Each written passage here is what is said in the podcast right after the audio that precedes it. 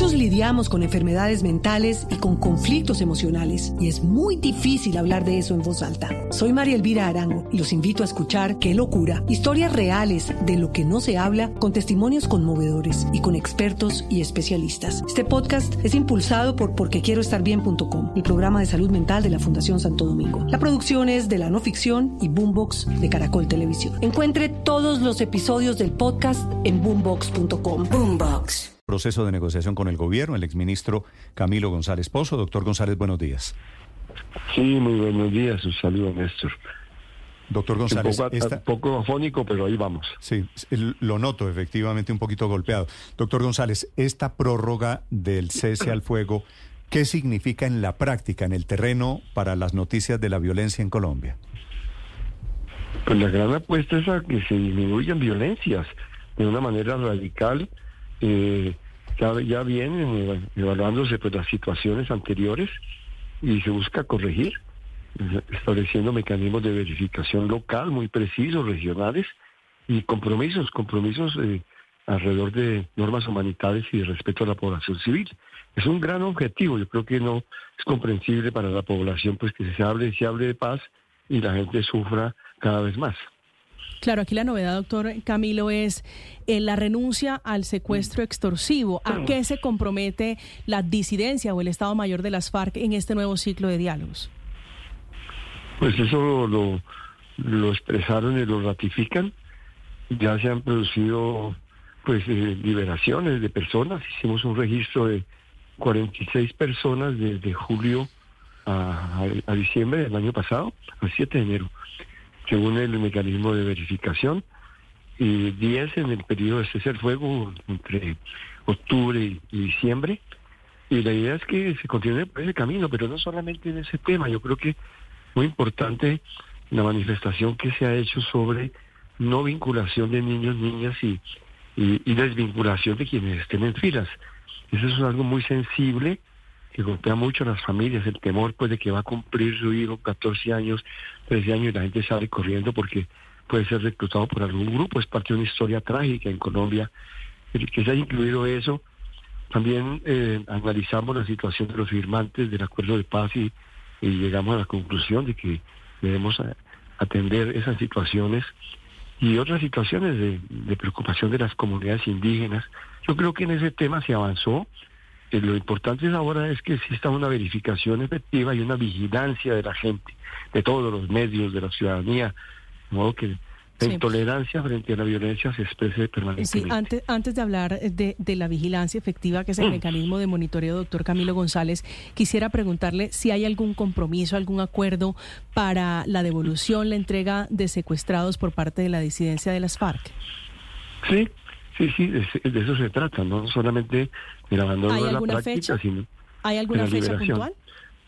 Pues eh, la, idea es que la lista de personas en situación pues, de retención, de secuestro que ha presentado la policía se está evaluando para hacer un seguimiento preciso. Eh, eh, pero digamos que el objetivo es que para el próximo ciclo que se va a realizar en el mes de marzo, hagamos una evaluación para ver cómo va ese proceso. Sí, precisamente le iba a preguntar sobre eso, doctor González. ¿Cuáles son los protocolos, si ya existen, de seguimiento al cumplimiento de este acuerdo que nos está hablando usted? Pues hay un protocolo, precisamente el protocolo 1, se llama de reglas y compromisos en el cese fuego. En ese protocolo y en el del acuerdo general y en otros se denuncian las eh, prohibiciones, los compromisos de las partes para reducir todo tipo de violencias y compromisos humanitarios.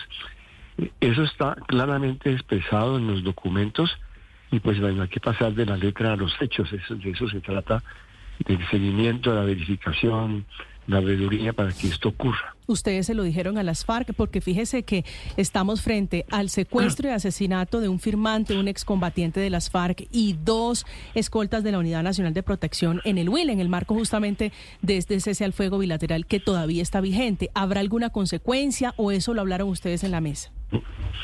Gravísima, esa situación la consideramos en la mesa y de, manera inmediata se pasó a la... Gravísima, doctor Camilo, pero, pero me disculpa, no pasa nada. Es decir, las FARC tienen un cese bilateral y lo viola cuantas veces quiera.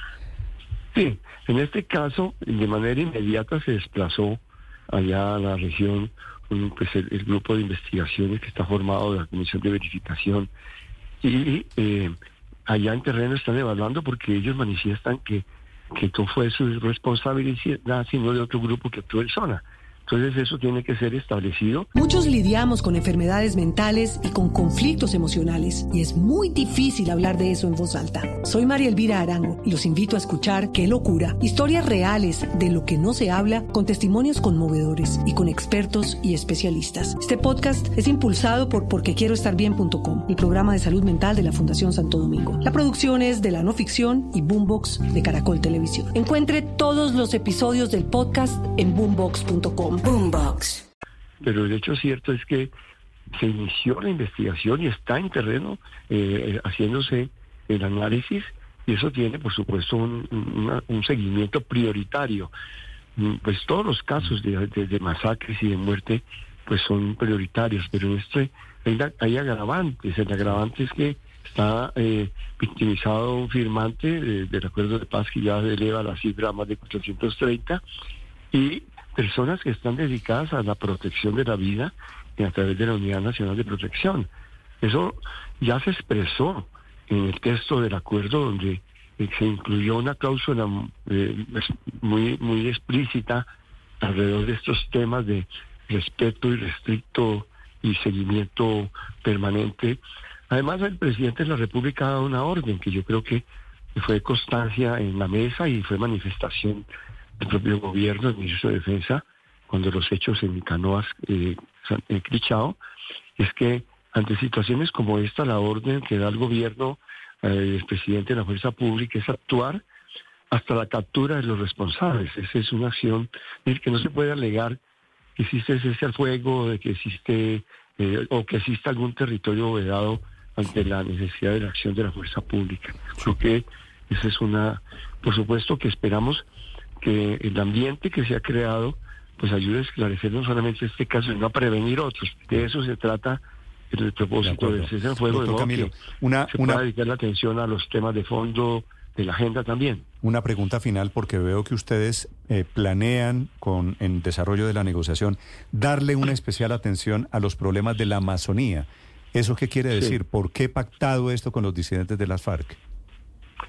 No, lo que pasa es que en razón del conflicto de las, de las situaciones de violencia en la zona amazónica, se vienen dando situaciones graves de, deforestación, despojo de tierras y, y de, debilitamiento de la acción incluso institucional y de protección ambiental y de las comunidades.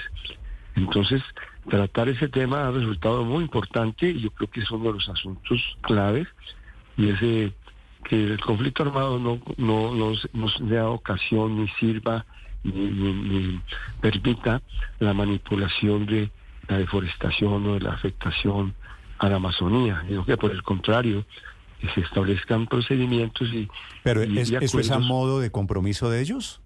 Porque ellos son los grandes deforestadores de la Amazonía.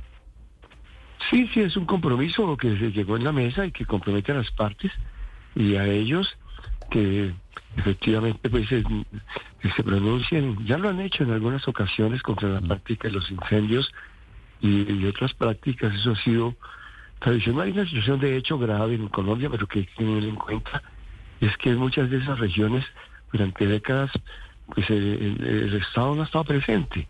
Esta fue la retaguardia histórica, una de las retaguardias de las FARC, y ha continuado sin, sin, sin, con una debilidad impresionante las comunidades indígenas y eh, la, la, biodiversidad y la deforestación, todo bajo la regulación arbitraria de grupos armados. Entonces se trata de afrontar ese problema, yo creo que es una conquista de, eh, de la agenda y de la mesa el haber incorporado este tema de compromisos ambientales.